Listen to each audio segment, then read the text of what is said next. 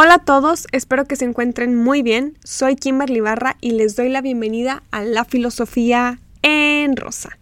Hoy les presento el episodio 37 donde volvemos a la rutina que ya conocen, pues terminamos la colaboración de filósofas de la historia.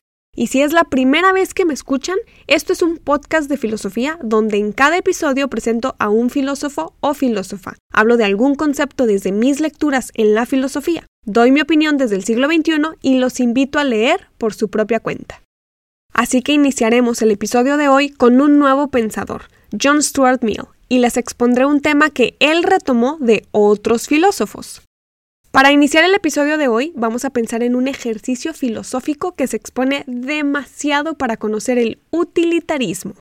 Imaginen que hay un tren súper pesado, con muchos vagones avanzando a la mayor velocidad posible. Si pensamos en la ética desde el utilitarismo, yo les digo, a unos cuantos metros, la vía sobre la que viaja el tren se va a dividir en dos, así que el tren tendrá dos opciones de camino, dos posibilidades, y solamente tú, que me estás escuchando, vas a decidir si el tren se va por la vía A o por la vía B. ¿Cuáles son las condiciones? Sobre la vía A está una persona de pie, así que si eliges ese camino, la persona no va a sobrevivir. Sobre la vía B están ocho personas paradas, así que si eliges la segunda, estas ocho van a morir, pero se salvará la persona de la vía A. De ninguna de ellas sabes algo, ni su edad, ni su género, ni sus gustos, ni sus decisiones morales, ni sus ideologías, y tienes que elegir una de las dos opciones. ¿Sobre qué vía tiene que irse el tren? No va a frenar, no se irá en reversa, depende de tu decisión. Piensa. ¿Listo? Si elegiste la vía A, prefieres salvar 8 vidas y perder una a cambio. Sabes que con esta decisión la consecuencia es que murió una persona, ¿cierto? Pero si elegías la vía B era perder ocho vidas a cambio de una. Bueno, el utilitarismo buscará el mayor beneficio, el mayor placer para una mayoría, así que salvar ocho vidas en lugar de una parecerá lo más obvio desde esta postura. Un acto será moralmente práctico si tiene más consecuencias útiles para una mayoría. No se trata de preferir sacrificar una vida por encima de ocho. No estoy hablando de muerte y sufrimiento como objetivo, sino todo lo contrario, este ejemplo fue algo tosco para comprender mejor la postura de esta corriente filosófica. Lo que se busca es salvar la mayor cantidad de vidas posibles, generar el mayor bien posible para todos, y dependiendo de qué consecuencias va a tener cierto acto, pues ese acto se juzgará como bueno, práctico, útil. Es una ética de consecuencias. Esto que acabo de mencionar es un ejercicio para comprender un poquito la idea del utilitarismo. Esto lo presentó el filósofo Jeremy Bentham, pero lo retomó y estudió más profundamente el filósofo inglés John Stuart Mill. Él vivió entre los años 1806 a 1873 y fue un economista y filósofo político que consideraba que la mayoría de los males del mundo podían disminuir muchísimo si basábamos nuestra ética desde el utilitarismo. Cuando digo los males del mundo es porque Mill se refería a la hambruna, a la mala educación, a la poca economía en la mayoría de los ciudadanos, a los problemas de salud por la falta de satisfacción a las necesidades básicas, cosa que vivimos en el siglo XXI. Y no, no es un problema de hace décadas. Esto ha ocurrido desde siempre, y muchos filósofos han intentado presentar teorías para mejorar la calidad de vida. Lo que hizo John Stuart Mill fue enfocarse no solamente en la calidad, sino en la cantidad también, y por eso creía que el utilitarismo ayudaría a obtener la mayor cantidad de felicidad a la mayor parte de la población. Para pensar en utilitarismo podemos pensar antes en utilidad. Para nosotros, los sujetos del siglo XXI, ¿qué es la utilidad? ¿Qué es lo que consideramos útil ahora? Puede ser economía, por ejemplo. Una parte de la utilidad es la economía porque con dinero podemos comprar comida, podemos comprar libros para educarnos mejor, podemos pagar medicinas cuando nos atiende un médico, con economía podemos solventar nuestras necesidades básicas, lo vital y mantener nuestra salud. Una vez cubiertas las necesidades básicas, podemos atender los placeres, placeres mundanos o intelectuales, los que deseen.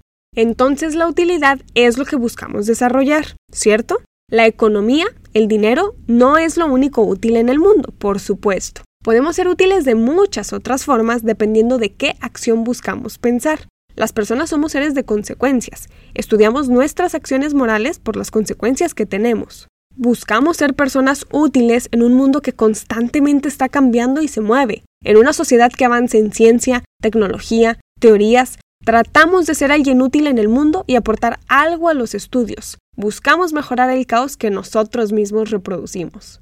La utilidad entonces puede ser una herramienta para lograr la finalidad que tenemos en la vida. La utilidad es lo que nos puede llevar a la felicidad, si tenemos la felicidad como fin último, como el objetivo de la vida. Y si no es la felicidad la tarea máxima que te pones, ¿te has preguntado cuál es? Puedes escuchar mi episodio sobre felicidad llamado La virtud de la felicidad. Mill consideraba que siempre buscamos el placer, desde Epicuro y los hedonistas. Y si no sabes de qué hablo, puedes escuchar mi episodio titulado El jardín del placer. Ser útil no tiene por qué esquivar el placer de la vida. Tampoco es vincular absolutamente todo al placer, porque hay cosas que pueden hacernos útiles o pueden ser útiles y no necesariamente nos encanta hacerlo. Yo pienso en trabajar. Sin embargo, sabemos que somos seres que trabajan para sobrevivir. Eso es una parte de nuestra humanidad, el trabajo. Según Mill, buscamos el placer porque éste nos acerca a la felicidad. Solo las mentes inteligentes sabrán sobreponer el placer mental arriba del placer corporal. Así, las personas en comunidad van a preferir el utilitarismo como forma de vida, y no por ser egoístas y querer tener calidad de vida solo para sí, sino porque entre todos, sabiendo renunciar a ciertas cosas, lograríamos mayores placeres para más personas. Una persona inteligente, alguien que actúa de manera prudente con los conocimientos que tiene, no podrá caer en chantajes de preferencia, de elegir entre algo pequeño para sí mismo y dejar a toda una mayoría sufriendo. Con el utilitarismo buscaría disminuir el sufrimiento humano, porque antes de elegir su propio placer, elegiría algo que sea placentero para muchas personas más. Quizá no se pueda disminuir todo el sufrimiento, pero sí gran parte que pueda ser eliminado. Al ser todos generosos para que todos tengamos cantidad y calidad de algo bueno, como salud, educación, alimento, un techo para cubrirnos del frío, agua, porque tener muy poco de esto acorta la vida. Y John Stuart Mill deseaba que con el utilitarismo la vida fuera no solamente más larga, sino también más feliz para todos. El utilitarismo es una corriente estudiada por la filosofía y se comprende desde distintas posturas. Aunque siempre se busca evadir el egoísmo, el sufrimiento y el dolor, ha sido observado y juzgado por muchos filósofos. Y como siempre lo digo, evidentemente no estaremos de acuerdo en todo. Hay filósofos a favor del utilitarismo y hay filósofos en contra de esta postura. A algunos de ustedes les gustará esta propuesta y a algunos otros no. El objetivo es que pensemos en distintas posturas sociales, porque constantemente estamos cambiando y necesitamos cambiar tanto la teoría como la práctica.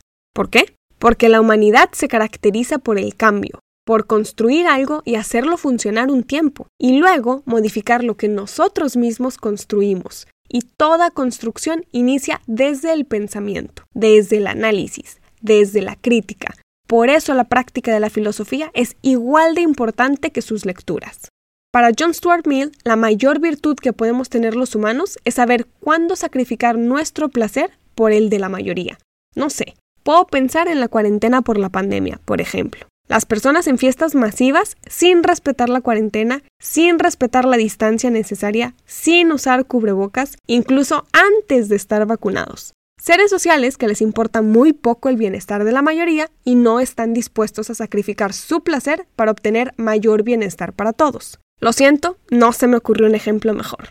Cito a Mill a continuación. La moral utilitaria reconoce en los seres humanos la capacidad de sacrificar su propio mayor bien por el de los demás. Digo esto porque para este filósofo la perfección ideal de la moral utilitarista fue lo que practicó Jesús de Nazaret, y lo utiliza como ejemplo en su obra. En el utilitarismo es necesario tener leyes que busquen la mayor felicidad para todos los ciudadanos, que en la mente de cada individuo esté presente tanto su propia felicidad como la de todas las personas. Ya tenemos práctica actuando éticamente en sociedad. Nuestra moral, al ser practicada con otros, se convierte en ética. Así que la mayoría de nuestros actos no los hacemos porque queremos, sino porque está establecido el respeto a la libertad de los otros. Por más que deseemos ser libres, podemos serlo siempre y cuando no infringamos la ley que nosotros mismos aceptamos y respetemos las libertades de los demás. Quizá hay un poco de utilitarismo en nuestra práctica, no para buscar la mayor cantidad de bienestar posible, pero sí para evadir el dolor y sufrimiento de la mayoría. Sabemos actuar en sociedad, somos seres sociales. Por más que actuemos en soledad y seamos individuales y nos encante eso, nuestra formación individual depende también de los otros. Sabemos que no siempre podemos hacer lo que queremos porque estamos en comunidad. Quizá podríamos agregar ahí buscar ser felices en nuestras acciones éticas, no solamente ser felices nosotros haciendo lo que deseamos, sino actuando con la esperanza de que todas las personas puedan ser así de felices también. ¿Qué tan complicado es establecer la mayor cantidad de felicidad para la mayoría de personas? Los seres humanos no tenemos una ética utilitaria. Esto es una postura iniciada por Bentham, continuada por Stuart Mill. Creo que las personas no deseamos las mismas cosas y eso es algo a considerar. Creo que el concepto de felicidad para mí no es el mismo que para muchos de ustedes y viceversa. Creo que a pesar de tener como objetivo de vida ser felices, sino para que hacemos lo que hacemos, cada uno hacemos un camino distinto para llegar a la felicidad. Eso si lo vemos de manera teleológica, es decir, teniendo la felicidad como fin último. Independientemente de lo que signifique la felicidad para mí, para ti, para cualquier otro ciudadano y ciudadana, el utilitarismo es una postura que ha desarrollado la filosofía y promete ser una práctica de vida que si desarrollamos la mayoría, trataremos de darle mayor felicidad a todas las personas. No es algo que impera, no es algo que se obliga, simplemente puede ser otra forma de vida, como cualquier postura en la filosofía. Y si no conocían la idea del utilitarismo antes, hoy podemos pensar en una postura nueva para la sociedad, suponiendo que nos guste la idea. Este episodio sobre utilitarismo fue para presentarles una postura. Si desean leer más al respecto, pueden buscarme en las redes sociales Instagram, Facebook y Twitter con el nombre del canal. Constantemente expongo más ideas ahí, hablo de las clases que doy sobre introducción a la filosofía y comparto bibliografía de los autores que he expuesto en cada episodio de este podcast. Espero que les haya gustado volver a la rutina de exposición. La verdad extrañaba muchísimo hacer esto. Espero que les haya gustado conocer a John Stuart Mill si no lo conocían y algo nuevo sobre la práctica de la felicidad. Les agradezco muchísimo que se tomen el tiempo de escucharme y compartir con más personas mi proyecto, porque poquito a poquito ha ido creciendo. Saben que pronto habrá un nuevo filósofo o filósofa expuesto desde mis lecturas, con mi forma de platicar la filosofía y darnos cuenta que todos podemos pensar y analizar. Soy Kimberly Barra y esto es La Filosofía en Rosa.